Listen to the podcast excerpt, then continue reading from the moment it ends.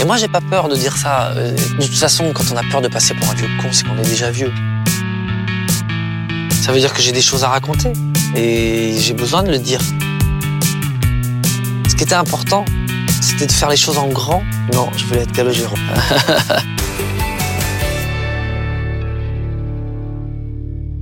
Bonjour, on est dans mon studio. On est euh, là où je crée, là où je, je fais des chansons, où je, où je produis mes sons. Euh, c'est l'un des endroits où je me sens le mieux. Euh, J'y passe beaucoup de temps. Même quand je travaille pas, je viens voir si tout va bien. J'accorde- mes guitares parce que je supporte pas qu'il y ait des guitares qui soient abandonnées, même si j'en ai beaucoup. Je supporte pas qu'il y ait une guitare qui soit désaccordée.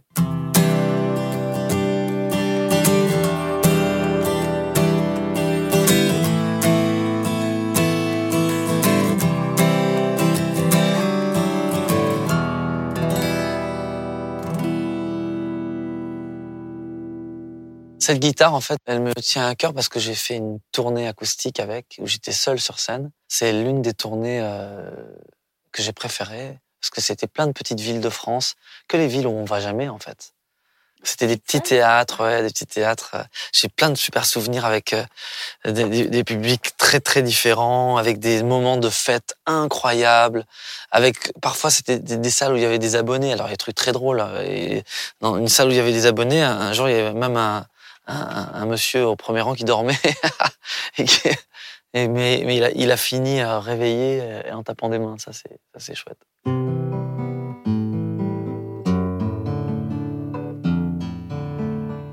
Ça, c'est une guitare, c'est une Atki- Atkin. Je l'ai repéré en Angleterre.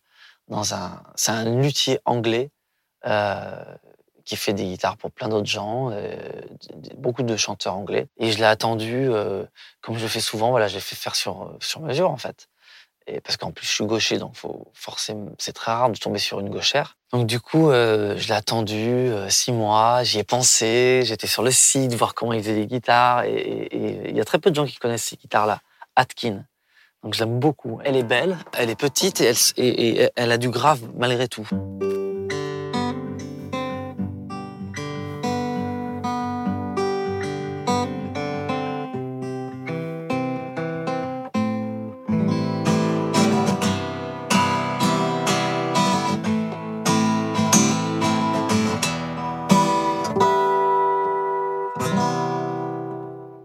Elles ont toutes des sons différents. J'ai mes préférés.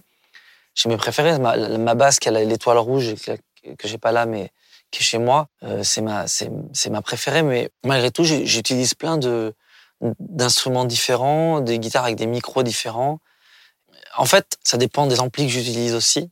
L'aspect technique me passionne en fait, et, je le mets au service des chansons. C'est ça qui m'intéresse. Mais avant tout, je m'occupe d'abord de la réussite d'une chanson. Une fois que la chanson, je la considère réussie, euh, je, me mets, je, je- je, deviens un peu plus, entre guillemets, technicien. C'est ce que Fred Chichin m'a apporté. De grandes discussions qu'on a eues sur, par exemple, la manière de... Euh, on parlait de- ensemble, on parlait d'Yesterday. Il me, donnait, il me donnait comme exemple Yesterday. Il me dit, regarde Yesterday. Il me dit, c'est un chef-d'œuvre. La chanson est un chef-d'œuvre. Mais l'intro, le son de la voix de Paul avec le son de la guitare de Paul. Juste quand il dit Yesterday, juste ça. C'est à la fois spontané, mais à la fois, il y a une manière de, de prendre le son de cette guitare et de cette voix qui fait que ça, ça s'est imprimé sur la bande et que c'est devenu pour nous tous un souvenir intemporel. Ce son-là, en fait.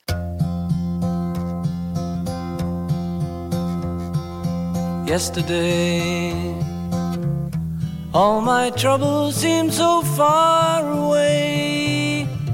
Now it looks as though they're here to stay.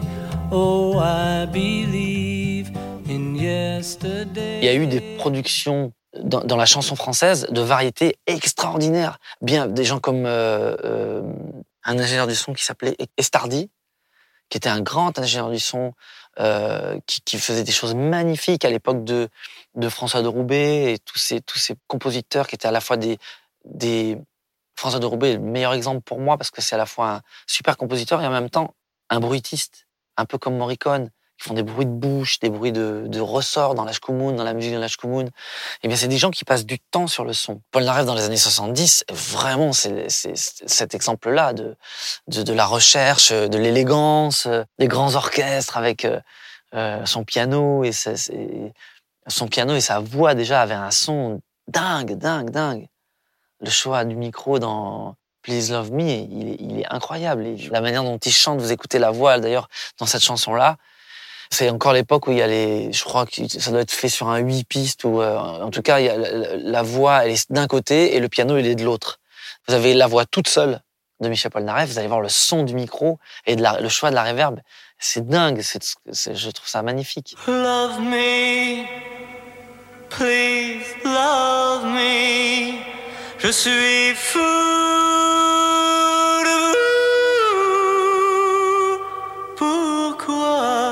vous moquez-vous chaque jour de mon pauvre amour? J'ai toujours été fasciné par des personnages, par des chanteurs, oui, mais aussi par des personnages qui étaient de, la musique qui n'étaient pas des chanteurs, mais qui avaient des rôles très particuliers. Par exemple, j'ai toujours été fasciné par Alan Wilder de Dépêche Mode. C'était pas Dave Gann, c'était pas Martin Gore, c'était pas Andy Fletcher, c'était Alan Wilder. Et Alan Wilder, c'est celui qui a créé la deuxième phase du son de Dépêche Mode. C'est lui qui a créé, vous savez, dans dans dans euh, euh, Stripped, la chanson Stripped, on entend une voiture comme ça au, euh, au départ, tous les sons, euh, le son qui fait C'est lui qui a créé tout ça parce qu'il les a vendus il y a pas longtemps. Euh, il a vendu tous ces sons-là. Il, il créait tout ça avec l'émulateur, avec. Il avait un synthé qui s'appelait l'émulateur. Il s'en servait beaucoup. Et voilà, lui, je sais pourquoi j'étais fasciné par lui. Et déjà gamin, je sentais qu'il avait, il, apportait. une fois que Vince Clark, la première période est partie, Vince Clark aussi me fascinait beaucoup. Vince Clark, c'est le créateur de Dépêche Mode, qui a créé après Yazoo. Il est parti au bout de deux ans. Il a lancé Dépêche Mode. Quand il a quitté Dépêche Mode, Dépêche Mode, les trois autres étaient complètement déprimés parce qu'il avait composé tout. C'est lui qui a composé I Just Can't Get Enough, etc. Il a composé tous les premiers tubes de Dépêche Mode, le, premier album en fait, et il s'est barré. Et c'est moi c'est marrant parce que nous on a vécu exactement la même chose avec les charts. Quand on était môme, on était complètement omnibulé par Dépêche Mode. On a, on a, on a commencé, on était quatre, et j'avais monté le groupe avec mon pote Fredo, qui était très technicien aussi, comme ça, euh, qui était fasciné par Vince Clark. Et il nous avait quittés. Alors c'est notre, notre, petite échelle grenobloise. Il nous avait quittés au bout de, au bout de, je sais pas, euh, huit mois, et on était complètement déprimés que Fred parte. C'était un élément trop important. On s'identifiait. Oh, c'est comme Dépêche Mode. C'est notre Vince Clark qui est parti.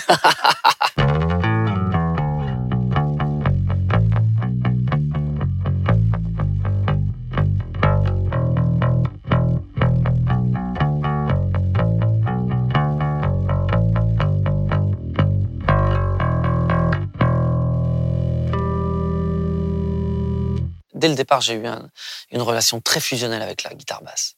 Il y a plein de gens qui me disaient, mais arrête, pourquoi tu joues de la basse? Pourquoi tu joues pas de la guitare? Je dis, mais non, moi, en fait, j'ai envie. C'est cet instrument qui. Il y avait quelque chose de très particulier, de fusionnel.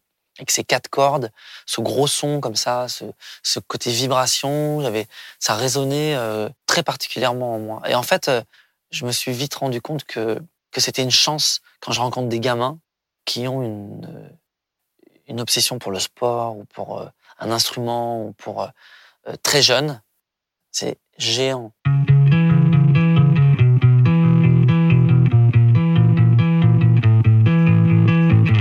Mais comment elle est arrivée du ciel, la, basse? La basse, elle est arrivée dans un bal, un bal à Saint-Étienne-de-Saint-Joire, là où mes parents avaient construit une, maison. Et j'étais au, au, bal de, la, de Saint-Étienne-de-Saint-Joire. Je m'étais planté devant le bassiste. Il avait une vieille, l'une de mes basses préférées, il avait une vieille jazz bass euh, Fender avec un look 70. Euh, il était là, euh, on aurait dit, je sais pas, le bassiste de Martin Circus. Et j'étais collé comme ça, planté devant ses pieds, à regarder, jouer. Il avait un bon son, il jouait bien, il jouait rond. Il jouait au doigt comme ça, des chansons de variété, des belles chansons de Michel Delpech. Et du coup, de voir ce bassiste comme ça de balle qui jouait très bien, qui était très appliqué, euh, je me suis fait euh, tout, tout, tout le, le, set euh, des chansons face à la basse.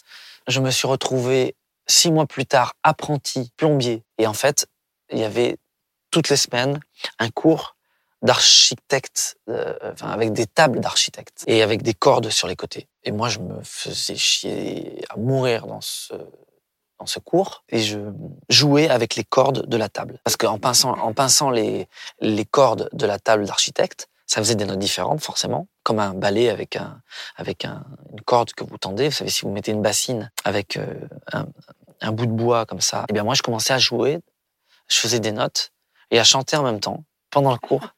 Et ça a été génial parce que ça m'a donné envie définitivement de jouer de la basse et de chanter en même temps. Et j'ai tout de suite appris à jouer avec un super bassiste. C'était le bassiste de la Strada, Jean-Marie Louche. Le clavier du groupe La Strada, qui s'appelait Philippe Codeco, que j'aime, que j'aime beaucoup.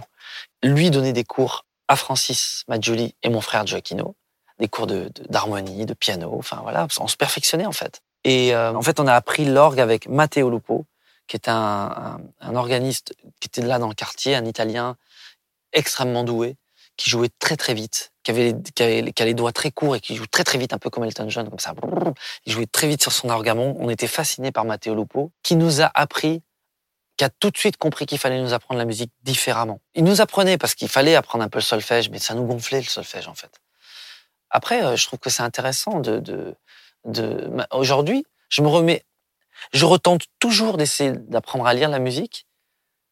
Je, c'est le seul, j'ai beaucoup de, de, de volonté pour plein de choses. C'est le seul truc pour lequel je me décourage très vite. Mais j'ai pas dit mon dernier mot parce que comme j'arrange, comme j'arrange des orchestres, je n'ai pas dit mon dernier mot sur la, la lecture des notes. C'est pas parce que on n'a pas appris les notes et qu'on n'a pas appris euh, euh, le- le- le- l'histoire des orchestres, en gros, que euh, on n'est pas musicien. Je, je donne un exemple. Un jour, j'ai, je me suis, j'étais curieux, j'ai voulu, euh, comme euh, mes, mes enfants sont aussi, euh, mes filles, elles sont autodidactes aussi.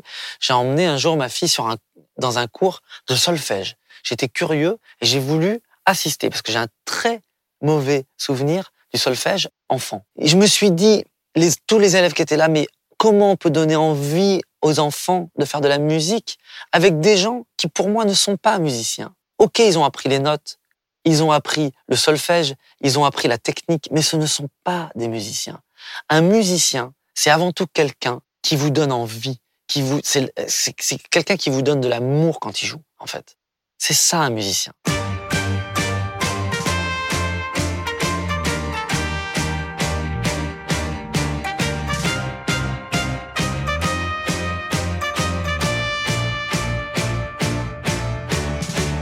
Le mot, le nom mélodiste, c'est quelque chose que j'aime, j'aime beaucoup parce que c'est, c'est comme, c'est comme si on, écrivait une ligne comme ça, quelque chose qui a du sens, qui a un début, une fin, comme un chemin en fait. Et, et pour moi, c'est une manière de m'exprimer qui est extrêmement précise. Je me rappelle, euh, j'ai eu des discussions avec des copains qui disaient mais tu sais, tu devrais écrire tes textes parce que regarde, on se souvient des auteurs, on se souvient pas des compositeurs. C'est pas vrai. Moi, j'étais encore déterminé avec ça. J'ai non, pourquoi? D'abord, j'écris pas mes textes parce que mes textes, je trouve moins bien que mes mélodies. Premièrement. Donc, euh, c'est, je, je voudrais avoir des textes qui soient à la hauteur des mélodies.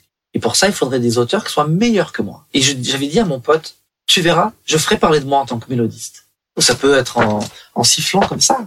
Euh, euh, par exemple, euh, euh, celle-là, elle est sortie en- beaucoup en sifflant en fait. C'est souvent en sifflant. Ça, celle- celle- celle- celle-là, elle est sortie vraiment euh, avant un dîner. C'est souvent avant dîner d'ailleurs. Et ce qui fait des dîners extraordinaires. Au moment où j'ai faim. Parce qu'en fait, ça fait des, des, des moments de vie magnifiques. Parce que si je suis content de la mélodie, du coup, euh, j'y pense pendant le dîner. Et je sais que quand je vais rentrer chez moi et que je vais que je vais me coucher, avant de dormir, je vais réécouter la mélodie. Elle est sortie comme ça.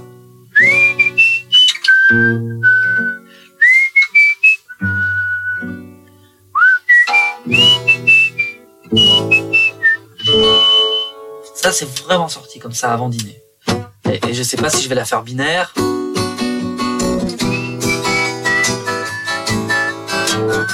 Binaire, ou, si est-ce que je vais la faire ternaire, je cherche. Et elle est venue comme ça en fait. C'est celle-là que j'ai retenue. J'avais jamais fait de rythme comme ça. Et, après, plus tard, quand j'ai demandé le texte à Jean-Jacques Goldman, en fait, il m'a dit c'est marrant, comme ça, avec ce rythme-là, on dirait une chanson d'Aznavour. Et c'est l'une de mes préférées du répertoire, que j'avais enregistré après avec le fameux piano, euh, un peu à la façon de François de Roubaix, un, un piano que j'ai enregistré sur une bande, une petite bande euh, magnétique, que j'ai après titillé avec le doigt pour qu'elle euh, se déraille. Comme ça, et on l'entend dans l'intro pour que ça fasse un peu de Roubaix, un peu le vieux fusil. Et en fait, c'est l'une de mes préférées parce que elle, elle montre une autre, euh, un autre visage.